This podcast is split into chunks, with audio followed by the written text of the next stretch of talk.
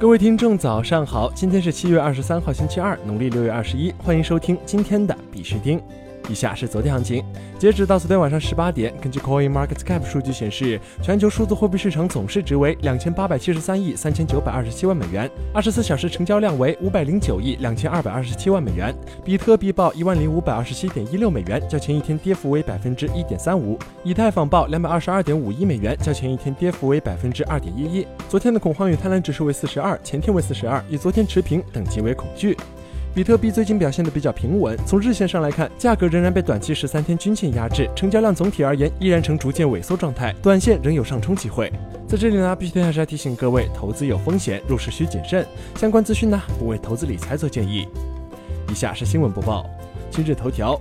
伊朗央行行长表示，数字货币计划获批。据法尔斯通讯社消息，伊朗央行行长赫马提表示，数字货币计划已经获得政府经济委员会的批准，不久后将会对此进行讨论。港版支付宝获批全球通用许可，提供区块链跨境汇款等功能。支付宝日前宣布，旗下香港版支付宝 Alipay HK 已获许可，其移动支付服务使用范围将由粤港澳大湾区逐步扩展到全国其他地区。据了解，Alipay HK 的用户已经超过两百万，在香港覆盖零售商户超过五万家。除了支付功能以外，Alipay HK 还能够提供购买保险、区块链跨境汇款及印花等本地常用功能。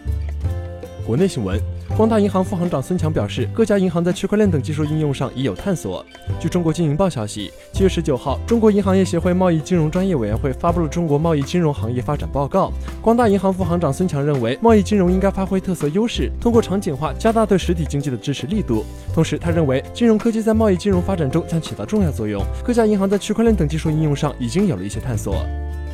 京东物流利用区块链溯源平台实现牛羊肉一件式全程可溯。据海外网消息，七月十九号，在扬帆起航、京东先到二零一九内蒙牛羊肉产地项目推介会上，京东物流表示，京东冷链充分利用物联网、区块链等技术优势，打造并对接了区块链溯源平台，完整记录牛羊肉产地、生长环境、加工信息、检测报告等诸多信息，实现一件事全程可溯。南京数研院战略智库委员会正式成立，专家团队覆盖行业包括区块链。据新华网消息，南京数字金融产业研究院举行首批战略智库专家受聘仪式，南京市委常委、江北新区党工委专职副书记罗群，南京市副市长冉华为十五位国内数字金融领域及区块链技术专家颁发聘书。数研院战略智库委员会也正式成立，南京市地方金融监督管理局、扬子集团等相关单位领导参加受聘仪式。本次受聘的专家团队所在的行业涵盖了区块链、密码学、投资、基金管理等多个方面。江南云智董事长孔建平也在数研院首批受聘专家之列。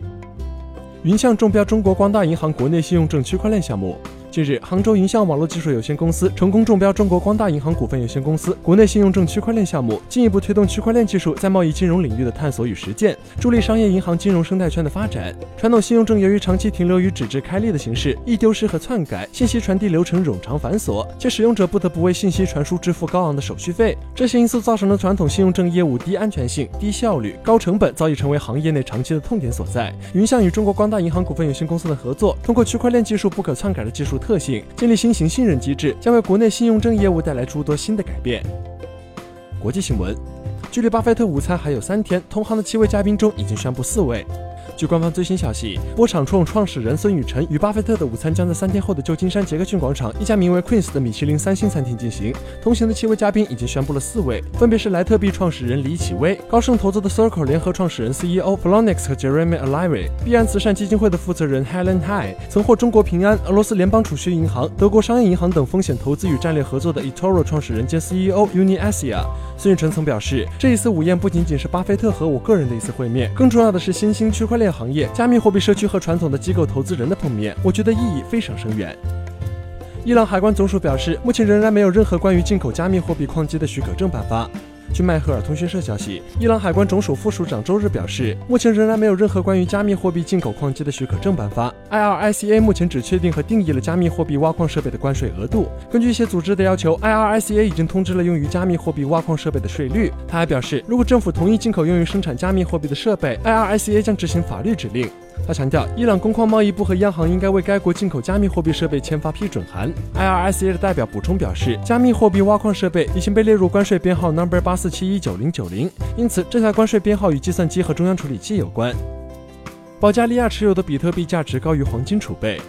据 Trustnode 的消息。保加利亚拥有超过二十万比特币，然而该国家的黄金储备仅为四十吨。据悉，这是第一次一个国家持有的比特币价值高于黄金储备。币安或已解禁对日本、加拿大的保证金交易服务限制。据 CoinPost 消息，日本媒体 CoinPost 昨天发文称，币安已经在其保证金交易用户同意书将日本、加拿大从禁止服务国家名录中剔除。此外，已有日本地区用户表示可以登录。此前，在币安的 KYC 过程中，美国和日本等国家均被列入无法提供服务名录。文章称，目前这项更改并未正式公布，还不知道币安是否会正式向日本用户提供服务。好了，今天的必须听新闻播报就到这里。更多区块链资讯呢，请关注我们的微信公众号 b i x u t i n g 下划线，也就是必须听的拼音加上一个下划线。喜欢的呢，点赞收藏，记得分享给身边的小伙伴哦。